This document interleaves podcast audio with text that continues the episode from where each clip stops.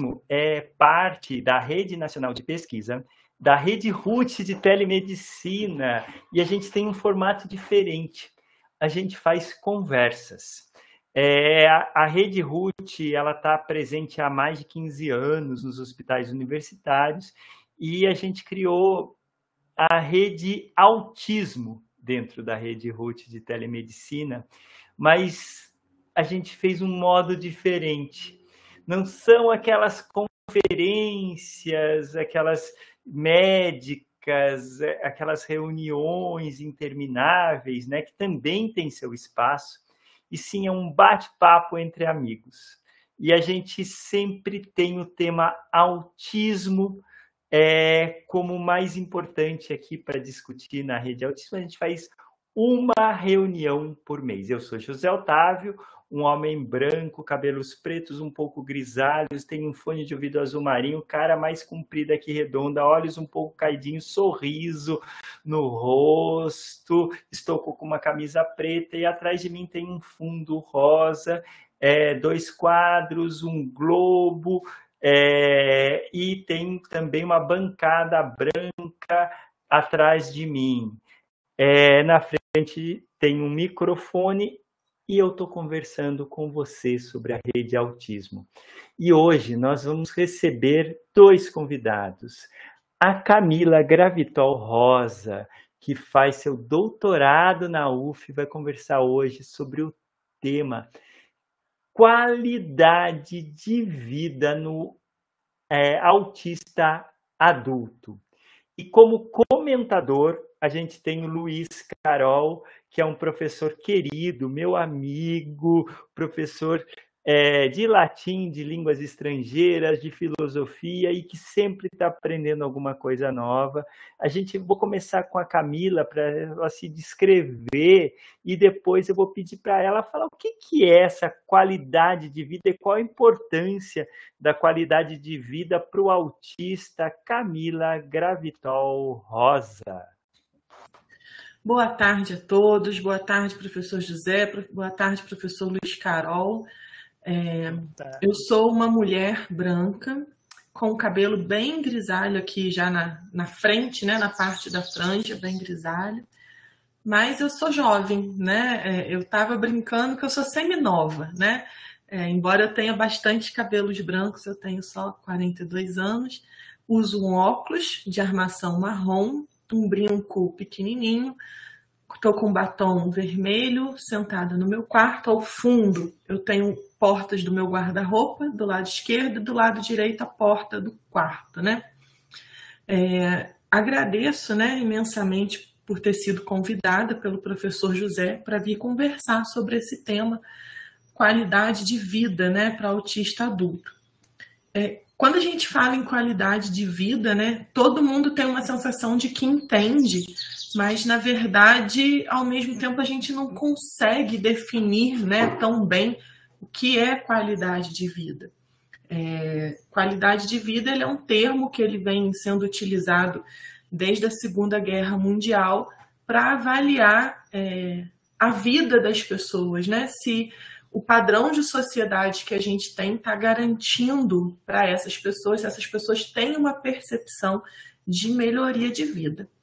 E aí a gente tem esse conceito em duas vertentes. Numa vertente objetiva, onde a gente consegue quantificar né, a partir dos bens materiais, e a gente tem esse conceito numa área mais subjetiva, né? Então, assim, é, trata-se realmente da percepção que a pessoa tem sobre a sua vida.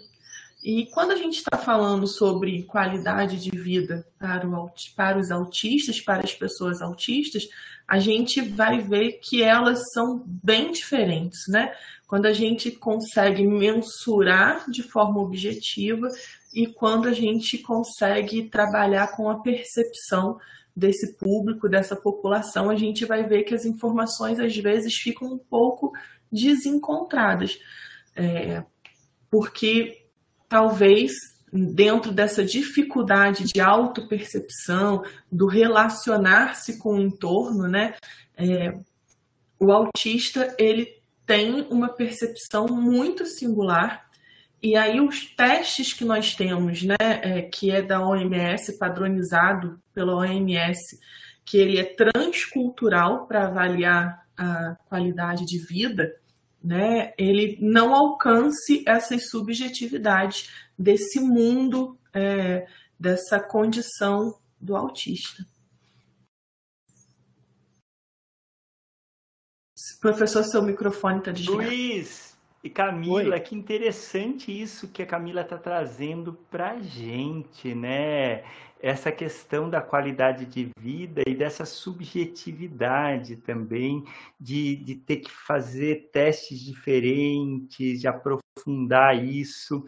Luiz, fala um pouco sobre qualidade de vida. O que, que você entende sobre qualidade de vida e a palavra, né? é, qualidade de vida? Como que isso soa para você? Eu, eu entendo, eu entendo assim, né, questão de qualidade de vida. O, a minha formação, né, primeiro, a minha formação ela é um pouco materialista, né? Então, materialista no sentido não de refutar uh, alguma, algumas teses, de, teístas e deístas, mas materialistas no sentido de que nós precisamos, em primeiro lugar, uma, uma assim, um mínimo né, de, de um mínimo para ter qualidade de vida, né, que são esse, é, a, as conquistas de algumas de alguma tecnologia, né? Isso bateria com o lado né, do objetivo dos bens materiais. Nós temos de ter um, um mínimo de, de segurança né, material para ter qualidade de vida. E, e, é muito difícil, por exemplo, uma pessoa que, que tenha uma, vamos supor assim, um morador de rua, né? É, qual é o, o, o, o, como é que a gente pode validar a qualidade de vida desse, desse morador? Mas, por outro lado, também eu acho que é o fundamental, né, como dizia, como dizia uma, um conto que eu via, que eu li quando era muito criança, né, que tinha lá um rei que vivia dentro do palácio sozinho, aí o, o cara era muito infeliz. E também tem o, o conto do, do gigante egoísta do, do Oscar Wilde, né, que fala lá do, do... Então, qual é a qualidade de vida desse rei que vivia lá naquele? Até que um dia uma uma moça fugindo lá entra nesse palácio e, e traz assim e, ele, e, esse rei nesse cuidar dessa moça né é, descobre a, a, a descobre coisas que ele nunca tinha descoberto como nunca tinha descobrido como como como rei né? E, e aí a qualidade de vida aí o cara perde o reinado dele vai viver numa numa numa choupana claro numa choupana miserável lá no, no, no meio da floresta mas com os bens mínimos materiais e o sujeito passa a ser feliz Aí, quando o pessoal tenta trazê-lo de volta para o reinado, ele diz: Não, aqui eu sou, aqui eu sou feliz. Então, eu vejo a, a qualidade de vida assim, nesse, nesses dois é, é, apoiados né, nesses dois, nessas que, duas bases. Né? Que interessante, um mínimo, Luiz. Um mínimo de, de, de condição material, né? É, e é, as condições subjetivas, subjetivas né, né, que a Camila pessoa, traz. Né? É, eu achei muito interessante aqui que a professora Camila falou, na né, percepção singular, é, realmente talvez é, em toda a minha vida eu sempre percebi que eu tinha uma que a minha percepção não era a mesma dos outros né isso daí era uma coisa que eu que eu, que eu a pessoa dizia não porque é claro que isso aqui é isso assim assim assim eu olhava assim e dizia não eu não vejo assim né? então essa essa visão né de, da da, da diferença, né, é, de certa forma, é, me ajudou não só perceber que eu tinha algum, aspas, problema, como também me ajudou a, vamos dizer, aspas, me proteger né, da, da, de algumas coisas. Então, a, a questão da qualidade de vida é, é fundamental. É esse aspecto, é, o aspecto objetivo é um aspecto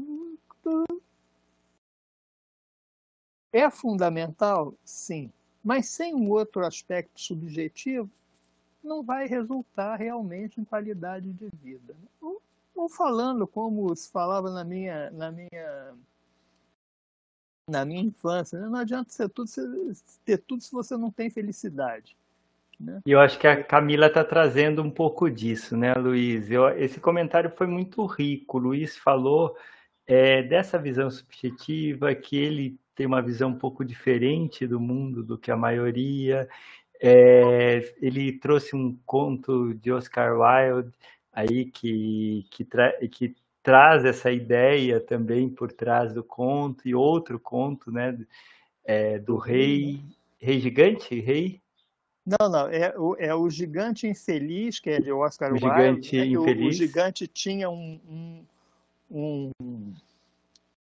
É, é, é, meio cristão esse conto, né? Meio, é o gigante tinha um jardim né, em que ele não permitia que nenhuma criança entrasse nesse jardim. Né?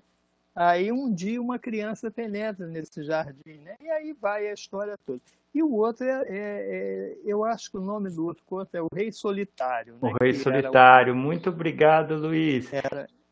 Eu vou pedir para Camila completar aqui para gente. Camila, eu acho que está sendo muito interessante essa dinâmica, né? Você está trazendo, e o Luiz está trazendo realidade, comentando isso. Eu queria que você continuasse, se é nesse caminho que você está indo, né? Nesse caminho de perceber também a subjetividade ligada à qualidade de vida e ter o mínimo né, das condições. Mas eu queria fazer uma pergunta para você, porque tem pesquisas que mostram, né, em outros países, que no Brasil ainda a gente não que eu que eu tenha conhecimento a gente não tem dados significativos é, sobre expectativa de vida, né? Porque a qualidade de vida tá, tem a ver com a vida Sim. também, né? Uhum. E a gente vê a expectativa um dado que quando a gente olha é chocante, né? É a, a expectativa de vida de pessoas com autismo, por exemplo, na Inglaterra, é, alguns dados que eles mostram, chega-se a 20 anos a menos do que a média. E a expectativa de vida de autistas com deficiência intelectual chegam-se a mais 26 a 30 e poucos anos a menos, né? Então, são dados que ainda a gente precisa estudar, entender.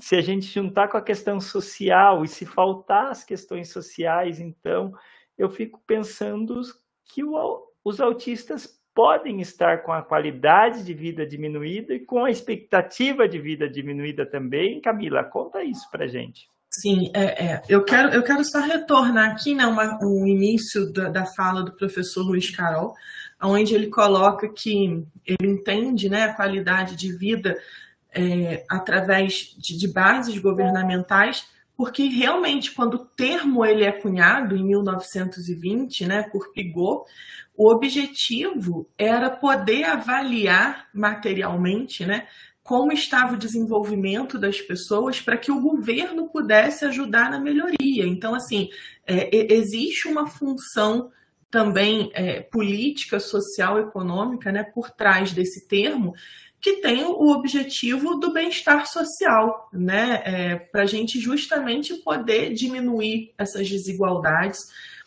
para a gente conseguir mais à frente que, com o avançar né, do, do, do tempo, a gente possa garantir aquilo que é essencial materialmente, mas também permitir que aquilo que é do subjetivo, que aquilo que é do desejo, né, do, de cada pessoa, possa também complementar, para que a gente tenha um estado melhor de, de, de, felicidade, né? E aí é claro que aí a gente acaba indo para o outro lado. Mas assim, é, tanto que mais à frente, em 1996, né, é, Brown e Hewick, eles vão entender qualidade de vida como um processo que permeia é, o ser, o pertencer e o tornar-se, né? Onde a gente não poderia ter um, um entendimento de qualidade de vida só do ponto de vista material, mas também do sujeito ser nessa sociedade, pertencer e vir a tornar-se, né? A partir daí então que a gente vai chegar nesse modelo de qualidade de vida que a OMS tem a métrica até hoje. É, eu, só queria ter complementar porque eu achei que o professor Luiz ele foi muito certeiro né, nas observações dele, muito assertivo. E aí, o que o senhor traz, José Otávio, é exatamente a, minha preocupação, né? Nós estamos vendo a população mundial envelhecer. Essa dinâmica é uma dinâmica crescente em todos os países e irreversível, né? Quanto mais a gente consegue ter acesso a saneamento básico, a medicina, a farmacologia, né? Quanto mais a gente se desenvolve nessas questões, maior o nosso tempo de vida, né? A nossa expectativa de vida ela aumenta. E a gente tem, assim, dentro do, do campo de estudo para o autismo, a gente tem uma preocupação muito grande e acertada com o diagnóstico precoce, com a intervenção precoce, porque é claro que quando a gente faz as intervenções na primeira infância, isso vai reverberar na vida adulta, né? vai trazer um, uma qualidade melhor para essa criança. Mas essas crianças estão crescendo, né? Esses jovens estão crescendo. E se a longevidade da população aumenta, essas pessoas autistas elas também irão envelhecer. Mas qual é a qualidade de vida delas? Então, assim, o que a gente já tem hoje de pesquisa né, nessa área, que a gente percebe é que biologicamente o corpo das pessoas autistas elas, eles envelhecem mais cedo, né? Tem um envelhecimento precoce. Então, a partir dos 50 anos, é, esse cérebro ele já é considerado um cérebro envelhecido, né? É, então, assim, a gente, a terceira idade chega antes para o autista, né? Em termos biológicos, em termos de envelhecimento. E aí, para aqueles autistas que não conseguem atingir é, dentro da sociedade, né? É, não é que eles não consigam atingir, para aqueles, aqueles autistas que é negado dentro da sociedade o acesso à saúde, ao saneamento, onde isso tudo é precário, uma alimentação melhor, eles vão tendo mais dificuldade de alcançar a longevidade, porque são fatores que vão impactar. Então, assim, em casos de autismos, né, com comorbidades acentuadas, autistas nível 3, na linha da pobreza, é, eles vão tendo a expectativa de vida diminuída em razão das dificuldades que eles vão enfrentando, quer sejam pelo seu corpo biológico, quer sejam pelas suas comorbidades ou pelas dificuldades sociais que eles vão enfrentando. E aí a gente tem, por exemplo, em 2020, um artigo que vai falar que na Europa aproximadamente 20 milhões de pessoas são autistas, né? 8, perdão, 8%, 8 milhões de pessoas, vou ler aqui a cola aqui, tá? É, quem fala é a Munalha, o estudo é de 2020, que na Europa existem atualmente né, 8 milhões de pessoas com autismo, das quais 20% tem mais de 65 anos de idade. Né? E aí a gente tem o que na Europa? Um padrão, uma qualidade de vida, né? É, acesso à, à, saúde, né? ao trabalho, à alimentação assim melhor do que se a gente comparar com os países abaixo da linha do Equador. E aí, se a gente observar o Brasil, a gente sequer conseguiu no Brasil hoje né, arrumar uma forma de sistematizar as informações sobre o quantitativo de pessoas autistas. A gente vai ter aí agora o primeiro censo né, do IBGE, onde a gente vai ter uma luzinha de LED, assim, para tentar ajudar a gente nesse rastreio.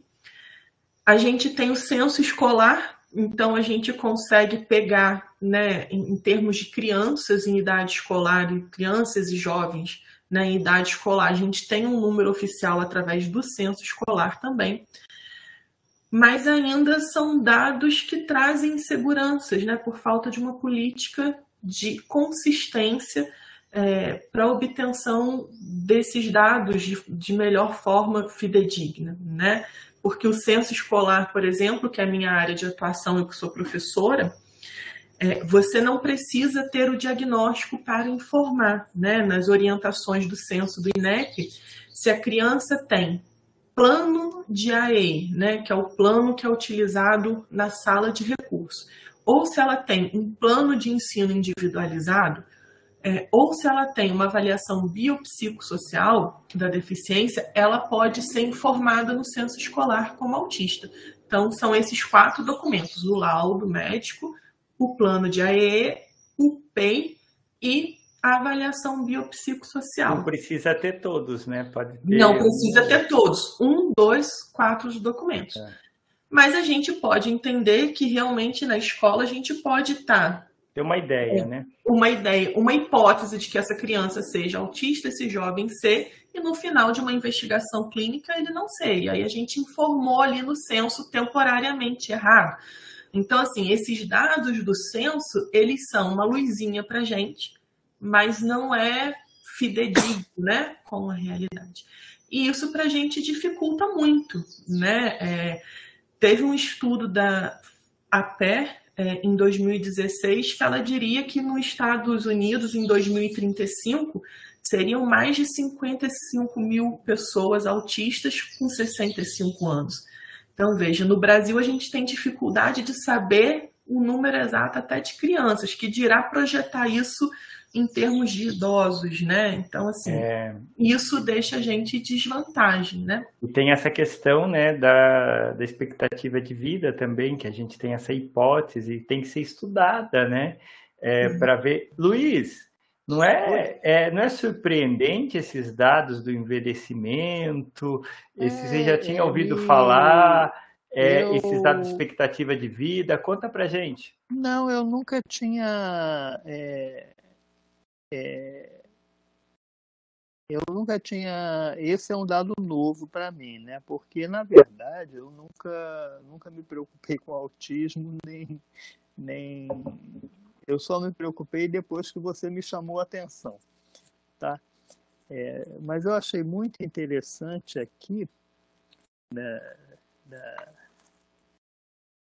na sua fala, Camilo, é a, assim, né, como nós estamos atrasados em matéria nessa, nessas questões, né, e como o, eu não sei se isso é bom ou se é mal, né? E como ai, como existe assim uma forma de compensar isso, né?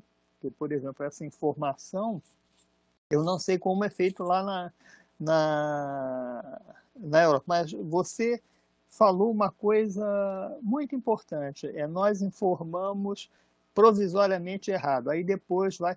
E, por exemplo, vamos supor uma professora lá diz: ah, não, o menino é autista. O que, que acontece depois com esse menino? Ele vai à avaliação? Como é que é isso?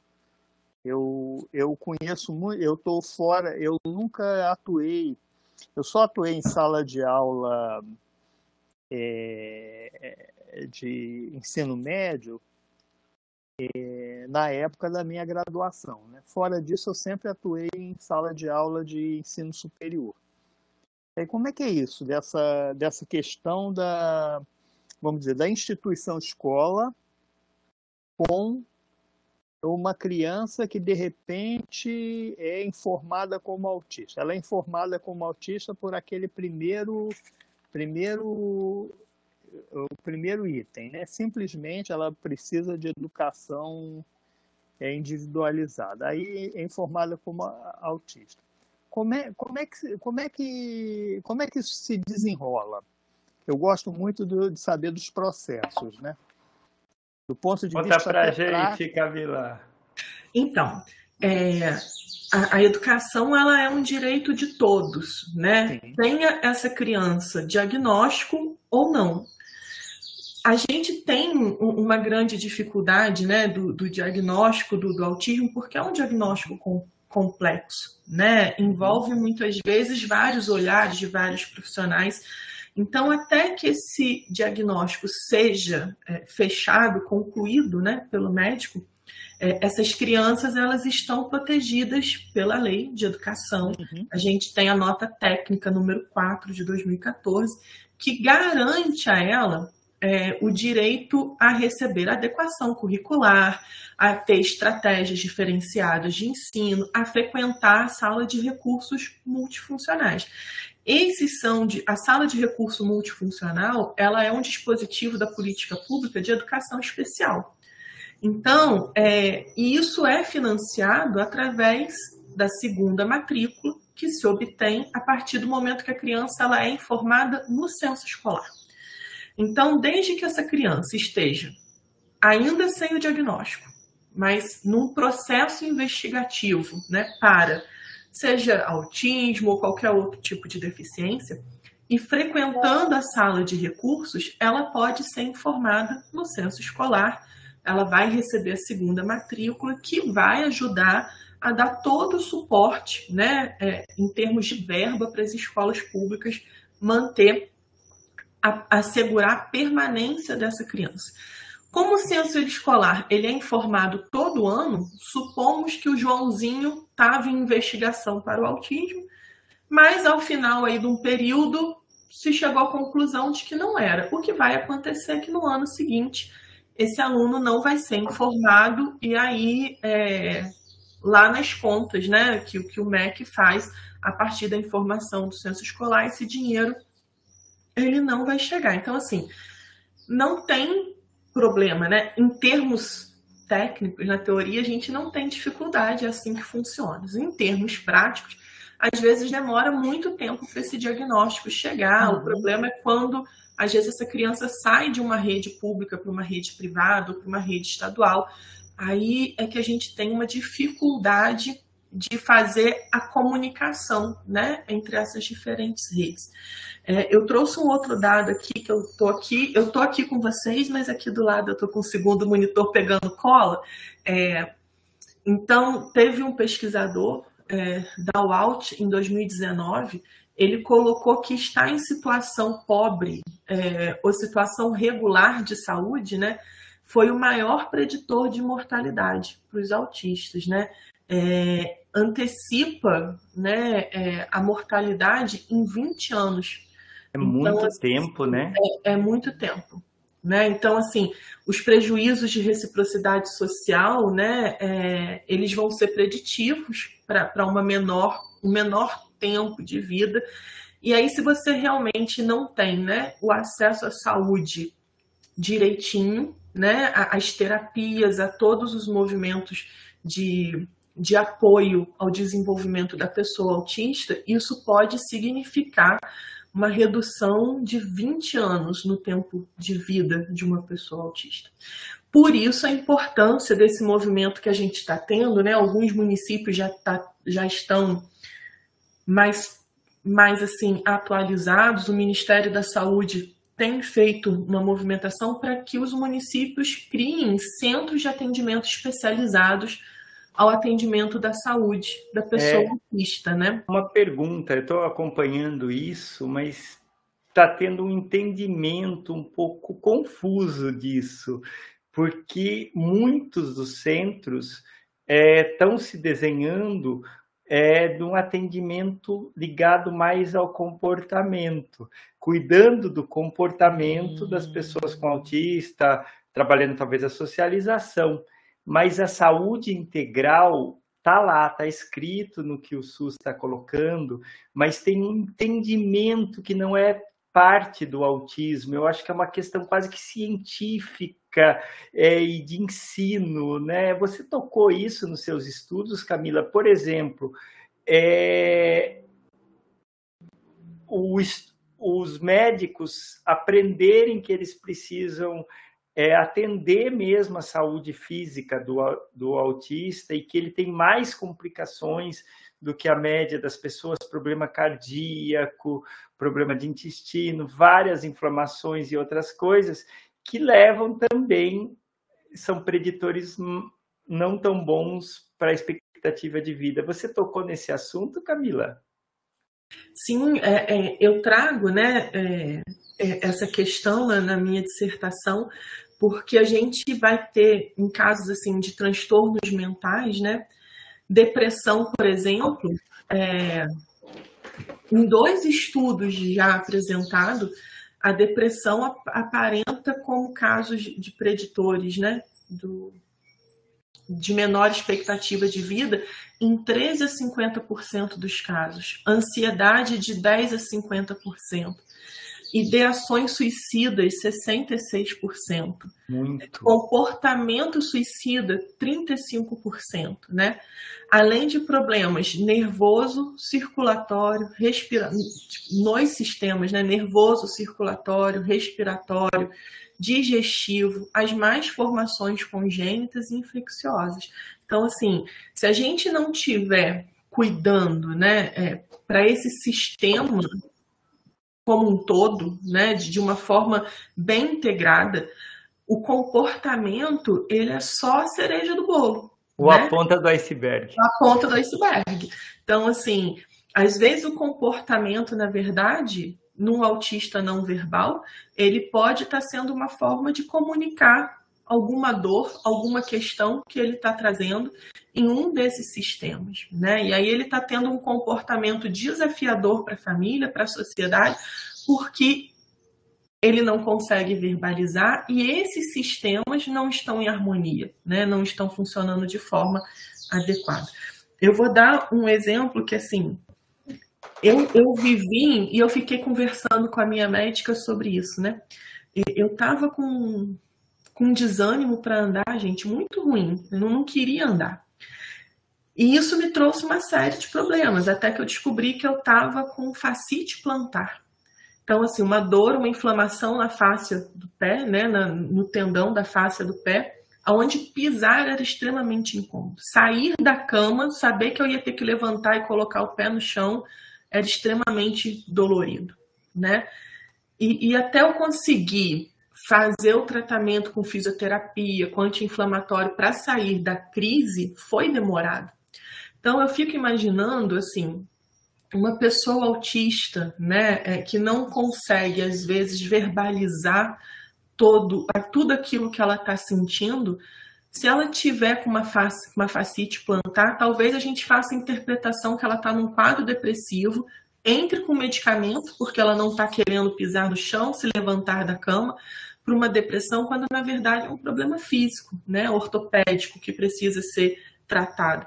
Então, assim, a gente precisa olhar para a saúde do autista, se a gente quer realmente falar de qualidade de vida, né, para ele, a gente precisa começar a olhar para essa pessoa de uma forma mais ampla, né, cada vez mais ampla, é, olhando todo esse comportamento é, da saúde em si, né, criar cada vez mais parcerias intersetoriais, porque hoje, na verdade, em termos de Brasil, o que a gente observa é que as nossas crianças autistas elas têm escola, né? A lei garante que elas tenham escola, que elas frequentem escola, que elas estejam na escola. Se elas não estiverem frequentando, existem redes de proteção através do conselho tutelar para que ela vá à escola.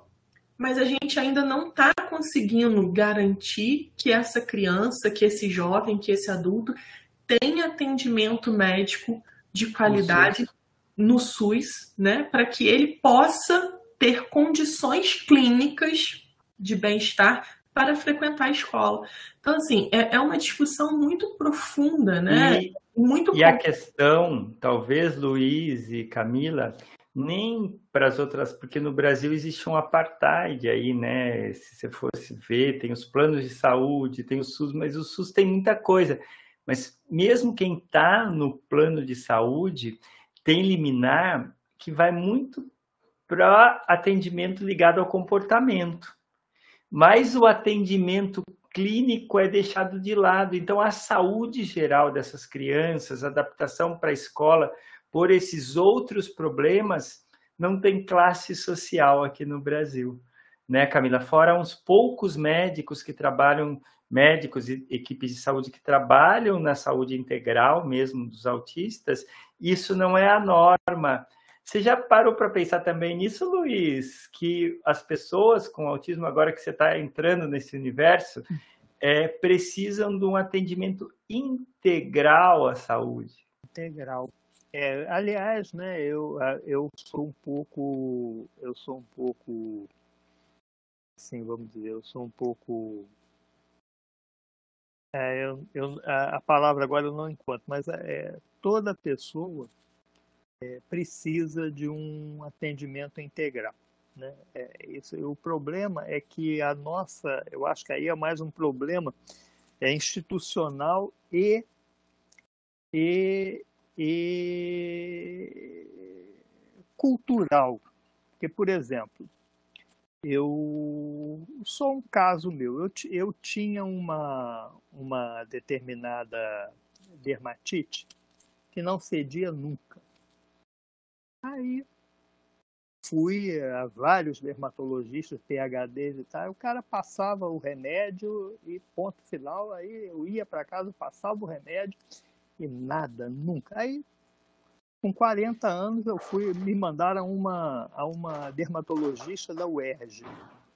Eu fui lá, ela chegou, mandou, olhou, ela disse assim, ela disse assim, olha, você teve bronquite quando criança, não teve? Eu disse, tive, pois é. Todas as pessoas que têm bronquite quando criança, elas desenvolvem essa dermatite. Agora você vai passar esse remédio aqui.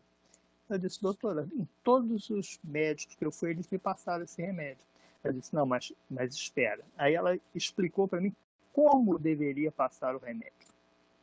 Ela disse, você vai esfregar essa, esse creme, você não pode usar pomada, porque a sua pele não você vai esfregar esse creme até o creme desaparecer. E você vai fazer isso durante uma semana. Olha, eu fiquei curado da dermatite nunca. Ou, ou seja, aí vamos, vamos pensar como os outros médicos me atenderam. Eles viram um problema técnico, deram um remédio, mas nunca me perguntaram se eu sabia passar o remédio. E, e, e, no, e na própria bula do remédio, diz lá, é esfregar, passar o, esfregar três sobre a superfície, ponto, três vezes ao dia, ponto final. Aí eu vi, essa, essa pequena informação de passar o remédio até ele desaparecer na pele, até ele ser hum, totalmente absorvido, absorvido no momento da aplicação, Luiz. foi uma importação, uma informação fundamental que tornou o atendimento dessa dermatologista integral. Agora, os outros atendimentos foram o quê? Foram parciais. Então, a gente tem em todos os, os, os em todos os, os outros atendimentos, foi um atendimento técnico e, portanto, parcial.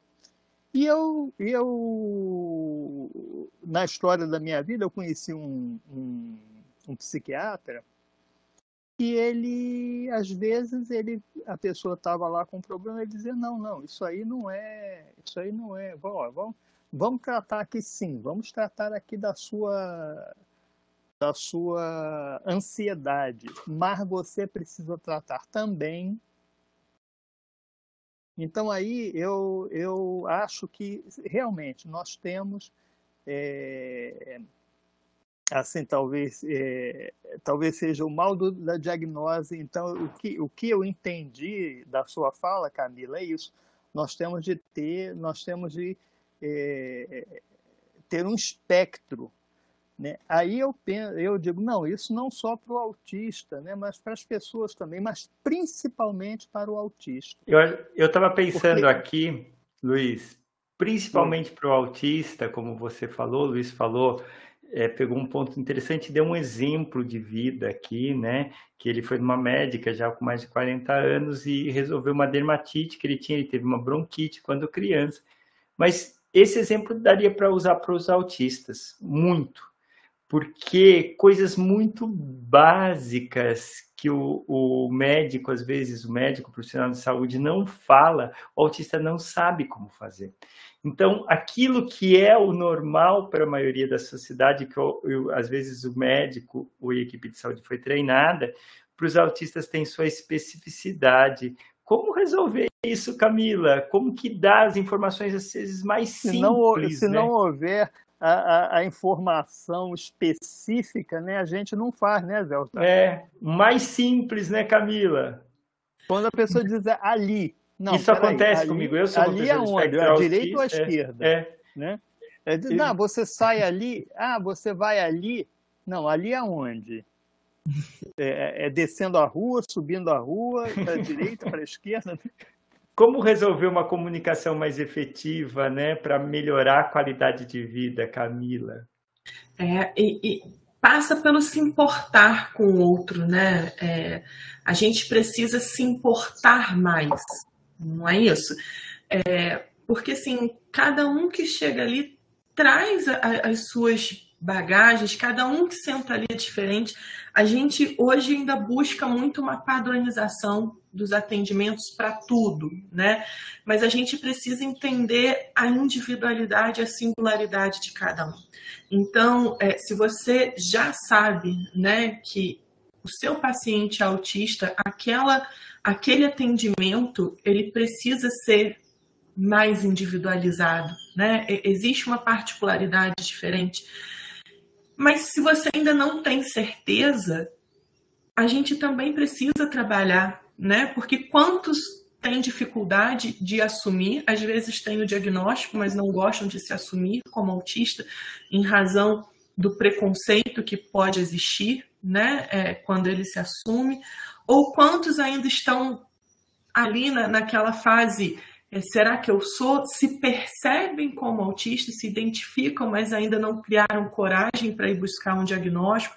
Então, assim, o se importar ele é extremamente importante. E, e eu fico imaginando que nessa dificuldade, né? Porque assim, tanto eu quanto o professor Luiz, a gente, o professor José, acredito também, né, quando vá a uma consulta médica ou esteja em algum lugar, consegue comunicar, né, a sua aquilo a sua intenção.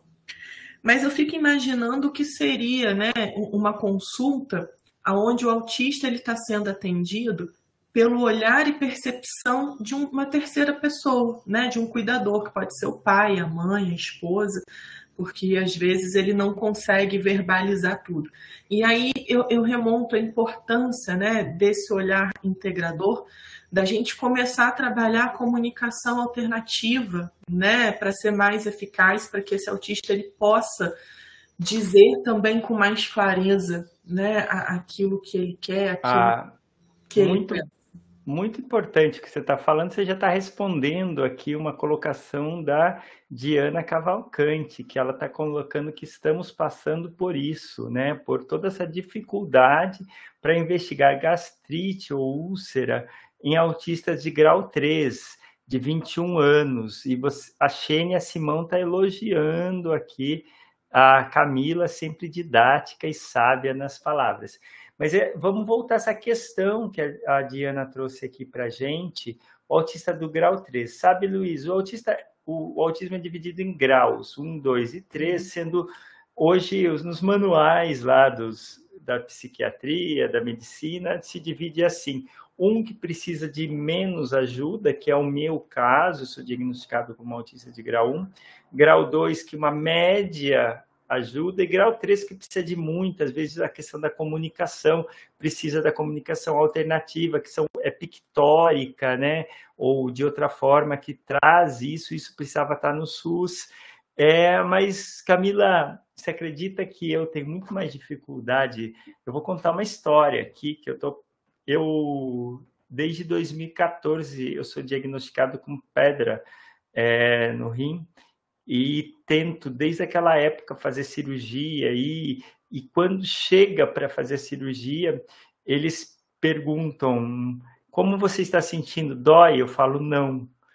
E daí já cheguei a ir para a mesa quase quando eles falam que eu não estou sem dor, eles colocam outra pessoa e, e eu volto para o começo da fila várias vezes. E também eu não consigo expressar, porque eles, essas perguntas, se dói ou não dói, é o que você está sentindo, eu tenho uma alteração sensorial é, significativa. E quando eles perguntam, mascara tudo o que está acontecendo. Eu tenho um problema, por exemplo, essas pedras provocam uma um processo inflamatório que todo exame que eu faço tem lá, está escondido com, e não aparece outras, outros sintomas. Mas é muito perigoso, porque as, vira e mexe, é, a inflamação vai vira uma infecção, uma infecção já específica no rim. Então, que é muito mais perigosa. Para cuidar disso, eu tenho que explicar o que eu estou sentindo e é difícil. E eu, eu como estou no SUS, tenho uma rotatividade médico.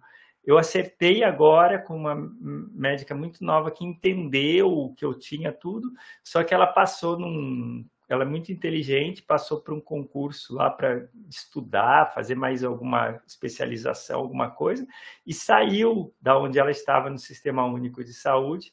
E como eu vou encontrar uma outra pessoa que entenda essas particularidades, né, Camila? Então, eu acho que você podia comentar também sobre o que a Diana trouxe e essas questões aí, que tanto o Luiz, eu falei, porque é muito sério isso de como lidar, mesmo com o autista leve, que é, que é leve não, que é grau 1, hoje se fala grau 1, já se foi na história, se falava leve, né? Mas hoje é grau 1, porque às vezes é um caso grave de autismo grau 1, né, Camila? É, porque assim, não é porque é nível 1, né, de, de suporte que não exista dificuldades ou não exista sofrimento. Não é isso. É, é uma coisa que a gente precisa também é, trabalhar, né, é, para que. Porque às vezes as pessoas falam, ah, é nível 1 de suporte. É como se ele não enfrentasse, essa pessoa autista não enfrentasse dificuldades ou não tivesse problema. A gente vai, eu, eu acredito que em bem pouco tempo a gente vai precisar, né, rever toda essa forma de estrutura, né? Porque o que você traz, José Otávio, sobre a sua alteração de percepção da dor, né, em função é, sensorial, ela é muito grave, né? Porque te coloca em risco e isso precisa ser entendido. E aí, é claro, a, a própria lei permite a você, né, o acompanhante, né, a LBI, para poder te ajudar a tomar essas decisões, apoiar essas decisões. E isso vai ser precisar, vai, a gente vai precisar trabalhar melhor o que, que essas terminologias, profissional de apoio escolar, o acompanhante, né, a pessoa autista, é, o que, que elas significam de fato na vida real. Porque se você tem essa alteração de percepção de dor, você ou qualquer outro autista, é, o que o seu acompanhante traz de informação para o médico tem que ter peso também na hora da decisão se você faz uma cirurgia como essa ou não né? E ao mesmo tempo, a gente também precisa que os médicos, os enfermeiros, e aí toda, todas as profissões da sociedade né, comecem a se sensibilizar através das informações, através de formação continuada, de melhor capacitações sobre essas singularidades do autista, para que a gente possa ter uma oferta de melhor qualidade de serviço para vocês. Até porque, é, para pessoas autistas com condições médicas, né, clínicas associadas, a qualidade, é, a qualidade de vida ela é 10% menor comparado com aqueles autistas que não têm nenhuma outra condição clínica associada, né? Condição ou transtorno associado. Então, assim, a formação, a capacitação em massa, né? A divulgação em massa sobre o autismo e as suas implicações é, de informações assim como é que eu vou dizer isso? A gente, até agora, até o momento, o que a gente tem divulgação de divulgação sobre o autismo ainda é muito simples e, e parece que é só dividir o autista em nível 1, 2 e 3 e a gente fez formação, né? Mas não, o, o autismo ele é uma condição complexa do ser, de existir e ser autista. Né? Então, assim, a gente vai precisar trazer para as formações em todas as áreas é, maior entendimento sobre como agir, sobre como observar, sobre os direitos que vocês têm do seu acompanhante poder ajudar, apoiar numa tomada de decisão importante como essa, né? Então, assim, são lutas e desafios que a gente, enquanto sociedade, precisa é, adotar, né, para que a gente possa realmente estabelecer uma melhor qualidade de vida é, para vocês, né? É muito importante que você está falando, porque vou dar, usar esse meu exemplo só de forma didática mesmo. Porque se o autista é uma condição complexa que é ligado com todo o organismo, né? É uma questão genética, é uma genética que vem de muito tempo, né? Na evolução é uma questão ecológica, se a gente for pensar assim, né? Então a gente está nessa questão da saúde. É... Olha que interessante. O meu caso, por exemplo, eu tenho uma inflamação que sempre está presente, que é por exames né? Tem uma alteração lá em marcadores que, que se for colocar disso. É, como eu não apresento a dor, eu acabo ficando, não entro nas, nos critérios de urgência, né? E continuo nesse estado sem se resolver, né? Que seria uma indicação cirúrgica, mas eu fico numa condição que depois pode aumentar essa inflamação e gerar infecções que caminhe para uma questão, se a gente pensa biológica, ligado a uma, uma infecção generalizada, ou chamado sepse do nada. Assim, e isso vai diminuir minha expectativa de vida realmente, se não for atacado naqueles no, no momento certo, a pessoa é incompatível com a vida. Mas eu estou falando esse de uma lógica do meu pequeno caso, de uma, dessas pedras no rim, ligada com o meu, a minha estrutura ligada ao autismo, e que a chance vai ser maior. E as pessoas não conseguem entender isso, Camila. E aí está uma das questões ligadas com essa diminuição, então, da ligação da cuidado então na é, a qualidade de vida dentro do entendimento da saúde não tem um entendimento tão bom e acaba os autistas diminuindo sua expectativa de vida real é por causa disso. Então é, é, é muito complexo a gente vai ter que entender mais a fundo isso como se entendeu a questão da síndrome de Down. Eu acho que a questão da síndrome de Down a sociedade conseguiu entender mais fácil que precisava de um apoio médico da saúde, pela questão principalmente é, ligada é, com a questão coronária, coração e todos esses sistemas né, cardiovascular, cuidou-se disso E nos últimos 30 anos a gente viu um crescimento da expectativa de vida dos, das pessoas é, de várias outras coisas, educação e outras coisas, mas a gente tem um claro crescimento da expectativa de vida é, das pessoas com síndrome de Down. Mas as pessoas com autismo a gente não vê isso. Isso não está acontecendo hoje na sociedade, porque o entendimento, talvez, Luiz, do autismo seja que é uma questão de ajuda um pouco ele, resolva um pouco as questões comportamentais e joia, joinha ainda, né? Vamos continuar isso. E triste é isso, joga um lençol por cima, né? Porque é, é aquela questão da o, o, comportamental é a casca, né? Então é, aí é, na verdade é botar uma máscara em cima do, do problema e ponto final e está tudo bem. É, a, a, médio e, e, longo prazo, professor, assim, é, é porque assim hoje a nossa medicina, né? E aí, olha só, eu dando, eu da educação dando palpite na medicina, né? Depois vão brigar comigo. É, é, a médio e longo prazo, o que, que eu acredito que vai acontecer? O nosso modelo de medicina aqui no Ocidente, ele ainda é muito curativo, né? É, então, a gente busca resolver, é, quando a gente quer resolver logo os problemas comportamentais, é, é como se a gente quisesse tirar a forma de expressão e curar, né? Quando, na verdade, para a gente resolver os problemas comportamentais, a gente precisa tratar essa pessoa de forma mais ampla, olhar para ela não só do ponto de vista comportamental, mas saber que é um processo até que esse comportamento diminua, porque você precisa melhorar outras questões de base, né?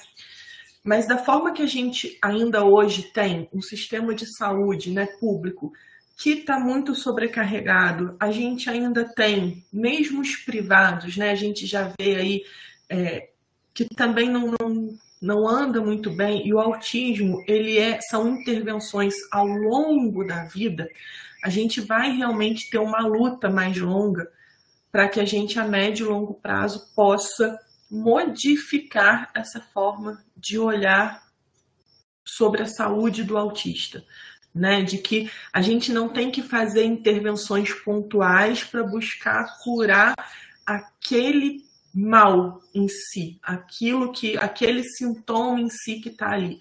Mas a gente precisa fazer um trabalho mais profundo de acompanhamento sistêmico desse ser de forma integral, né? Para que as respostas dele ao ambiente sejam respostas que tragam mais harmonia para ele, né? Não sejam apenas reações ao ambiente, mas para que ele possa realmente de fato estar integrado.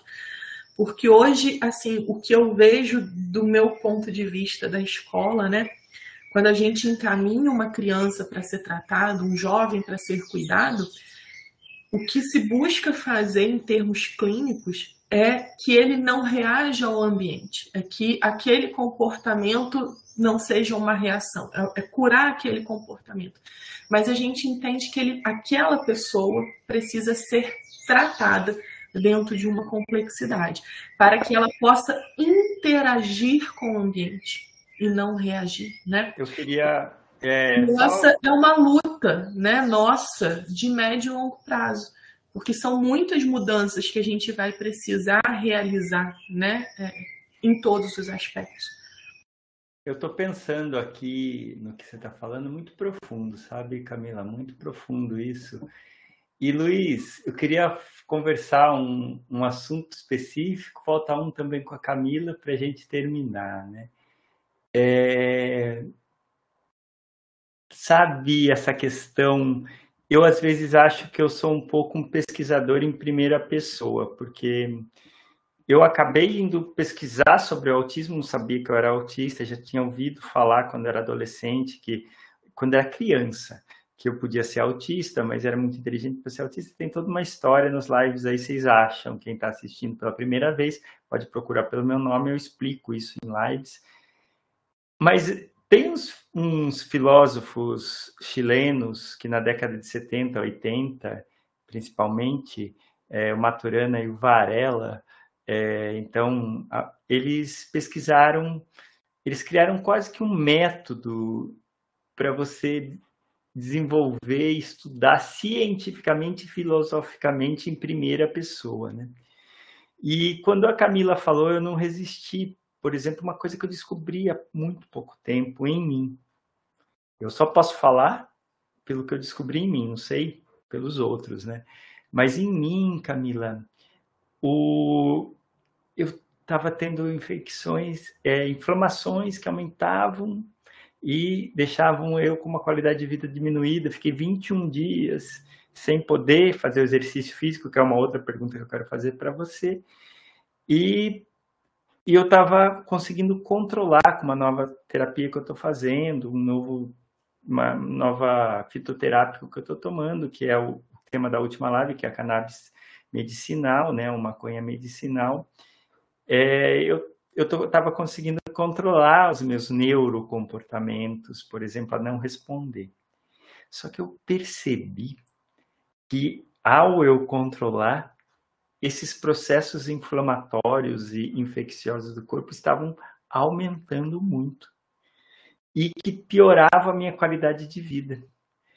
E eu, em alguns momentos que tinha conflito, alguma coisa, eu passei a não é, segurar totalmente como eu estava fazendo, e os meus neurocomportamentos são de me bater, é, de segurar, não conseguir falar direito, falo alto.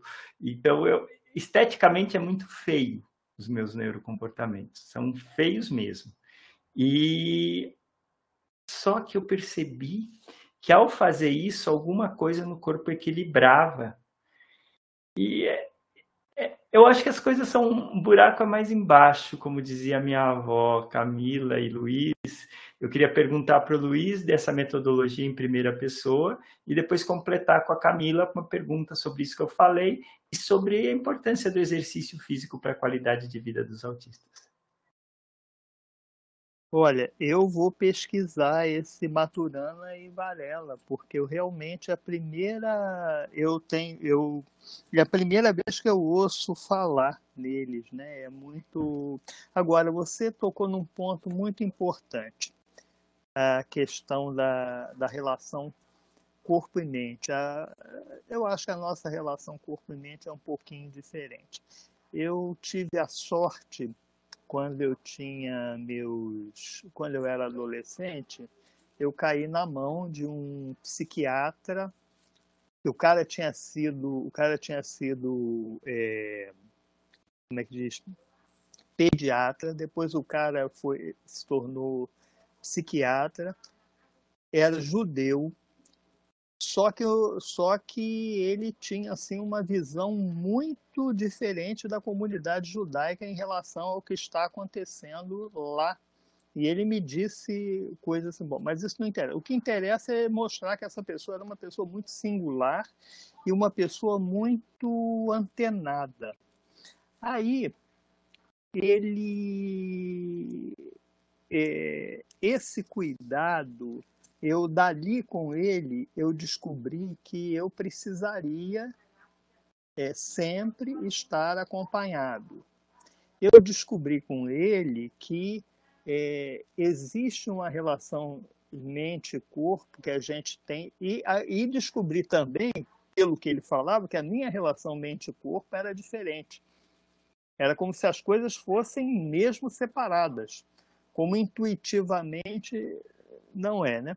O, o, então, eu curiosamente, sabe, eu também sempre tive muito, tinha muitas infecções, tinha muito, e depois desse tratamento, do, do, dessa espécie de, de, de contato com o corpo, né, o, o, o, era um contato assim, ele fazia umas umas sessões comigo que pareciam meditação. Pareciam, mas não, mas tinha diferente porque tinha, ele tinha uma, uma base reflexologista, e tal, né? Não vai falar que era o Peter Sandor. Não, não. É, não, o... é outro. Aí então, eu, assim, talvez o que eu lembro do Luiz antes dessa relação com esse depois. Bom, a minha relação com o corpo não resolveu 100%, tá? Mas eu come... mas foi outra relação. Foi outra relação. Eu aprendi que eu precisava cuidar do meu corpo eu aprendi que aquilo ali, que, que, que eu só tinha esse corpo, vamos dizer assim, né? Então eu, bom, continuei tendo infecções, continuei tendo problemas alérgicos durante a vida inteira e tal. É... Mas foi isso, né? A minha experiência, né? Foi dessa de eu ter de, de, de antes desse cara. É, e curiosamente, ele, ele nem, eu acho que ele nem sabia o que, que existia autismo, não sei. Ou se existia, era aquele caso 3, é, grau é, 3. Né? Na verdade, era isso, Luiz. Só tinha o grau 3. Eu tive uma conversa com o meu pediatra por telefone, que ele me explicou isso. Que na, quando eu nasci em 76, só o que hoje a gente chama de autismo é, de nível de suporte 3, que uhum. era o que era diagnosticado como autistas. Isso mudou na década de 80, em outros manuais de diagnóstico, mas é muito interessante a gente saber isso. Talvez a gente não nasceu autista, a gente se nasceu, na verdade nasceu, mas o entendimento da é, medicina... Ou com, a, ou com a predisposição era, é, genética é, a ser, é, né? é, é, sim, mas o que é visto como autismo grau 1 é, ou de nível de esporte 1 e 2, talvez não fosse diagnosticado naquela época, né? Agora eu quero, para terminar, ouvir a Camila, eu acho que a conversa foi incrível, o Luiz trouxe relatos riquíssimos e que isso é uma conversa que a gente faz, deixa gravado, as pessoas vão assistindo. Vocês podem perceber que se a gente transformar isso em texto que a gente conversou hoje, isso é literário porque é, a gente teve um TCC que foi agora em novembro é, deu o grau de terapeuta ocupacional, bacharelado em terapia ocupacional, é, da, é, lá na Universidade Federal da Paraíba. E, e, e a aluna escreveu 500 páginas do ano de 2022 desses encontros da rede Autismo.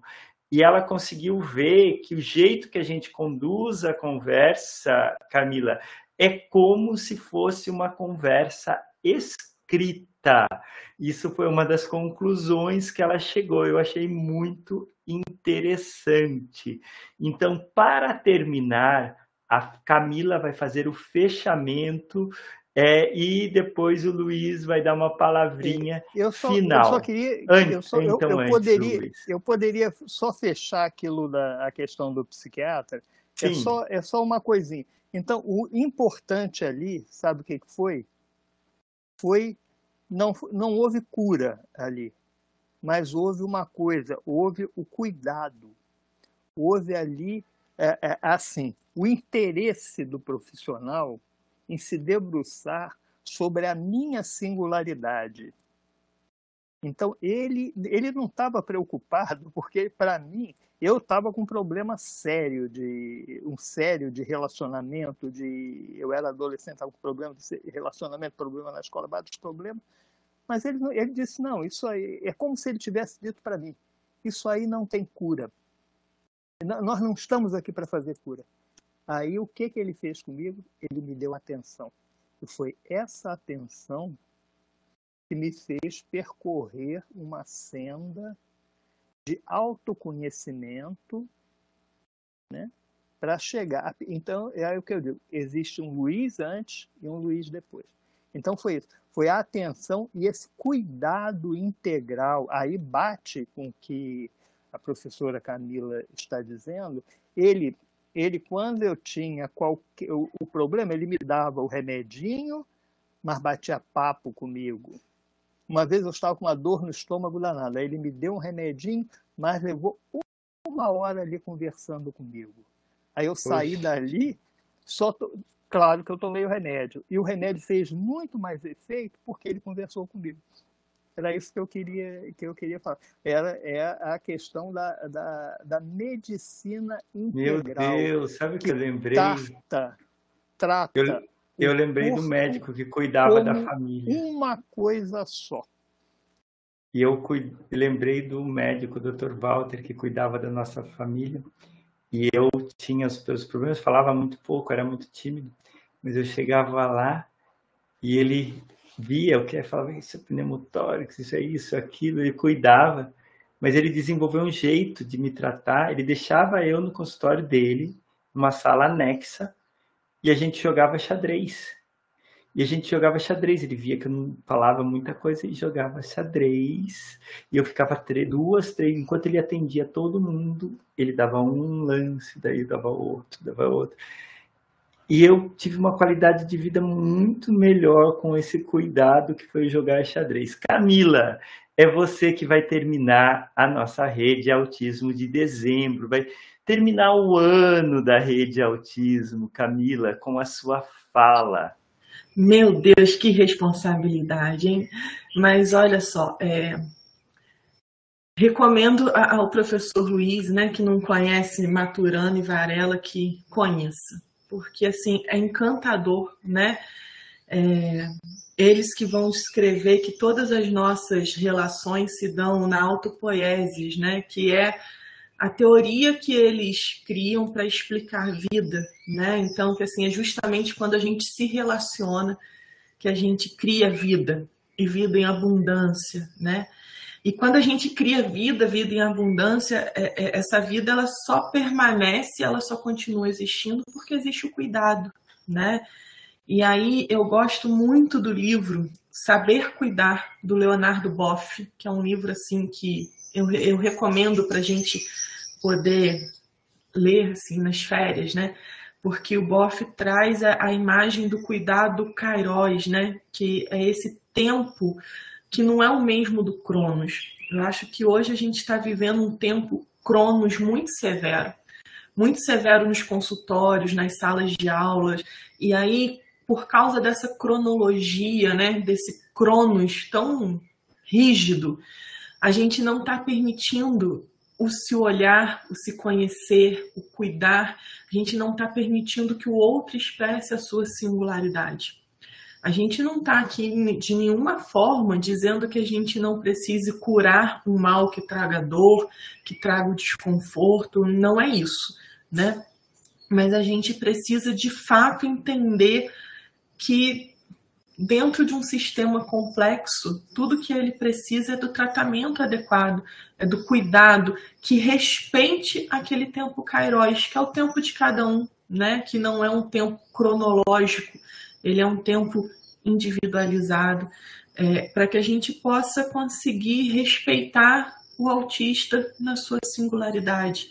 Né? É, a pessoa autista ela vai se desenvolver dentro de uma singularidade onde a gente vai precisar o tempo todo estar tá oportunizando a ela né, diversas situações de desenvolvimento, de estímulo, de cuidado.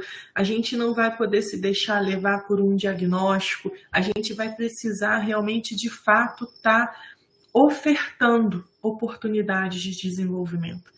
Porque só ofertando é que a gente vai conseguir melhorar a qualidade de vida dela, porque a cada degrau que ela subir, a cada passo que ela der na jornada dela, né, enquanto pessoa, isso vai representar um ganho de qualidade de vida, seja do ponto subjetivo, seja do ponto objetivo, né? É claro que assim o ponto objetivo, a gente está falando de um compromisso grande enquanto sociedade de rever padrões, de proporcionar formações mais complexas. Você estava falando Zé, da, de quando você era criança, que ainda não tinha né, uma definição muito clara do autismo.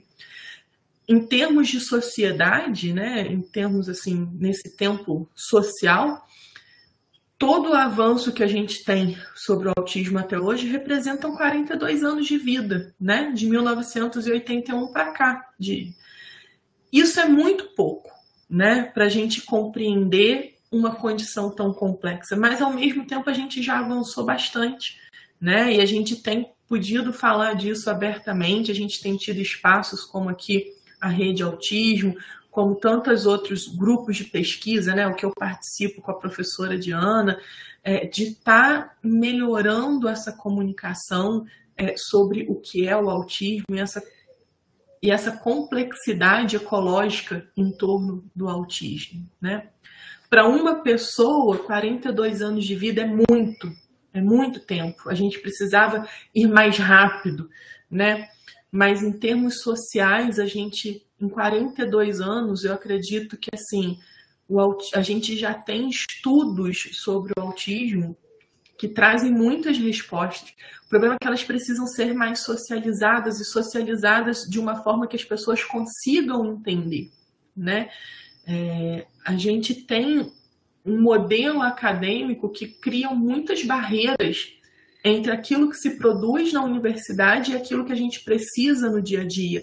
Então, assim, a gente precisa realmente ter espaços como esses de conversa, onde a gente possa socializar esse conhecimento para que as pessoas possam entender. Quem sabe, né, um futuro estudante de medicina ou um médico que assista, a partir da conversa de hoje, vai olhar, não vou olhar para o meu paciente diferente, porque de repente ele me diz que não está sentindo dor, mas ele na verdade tem dor, é, é uma sensação diminuída. Ou eu vou explicar para o meu paciente que ele precisa se compreender, se aceitar melhor do que tentar extirpar esse comportamento, porque vai lhe trazer mais sofrimento, mais dor, e assim a gente vai avançando. Gostaria que fosse mais rápido, numa velocidade mais rápida, mas o importante é que a gente não perca esses espaços de discussão. O Steve Edelson, né, que é um, um pesquisador inglês, ele traz essa questão da gente ter mais espaços de divulgação e, e de conversas sobre o autismo na vida adulta, porque senão todo o investimento que a gente fez sobre pesquisas do autismo na infância, ele vai se perder, porque o tempo tem essa relatividade, né? que para uns é rápido, para outros é devagar, e as nossas crianças estão crescendo. Einstein não vai ser refutado nem tão cedo, né, em relação à relatividade do tempo, mas que a gente possa ter mais encontros como esse para a gente apresentar as pesquisas, ter uma conversa amistosa, para a gente ir levando esclarecimento, né, e aprender a cuidar dos outros, né, Aprendendo a cuidar, a gente termina a rede autismo é, do ano de 2023. Pessoal, até a próxima. Um abraço. É.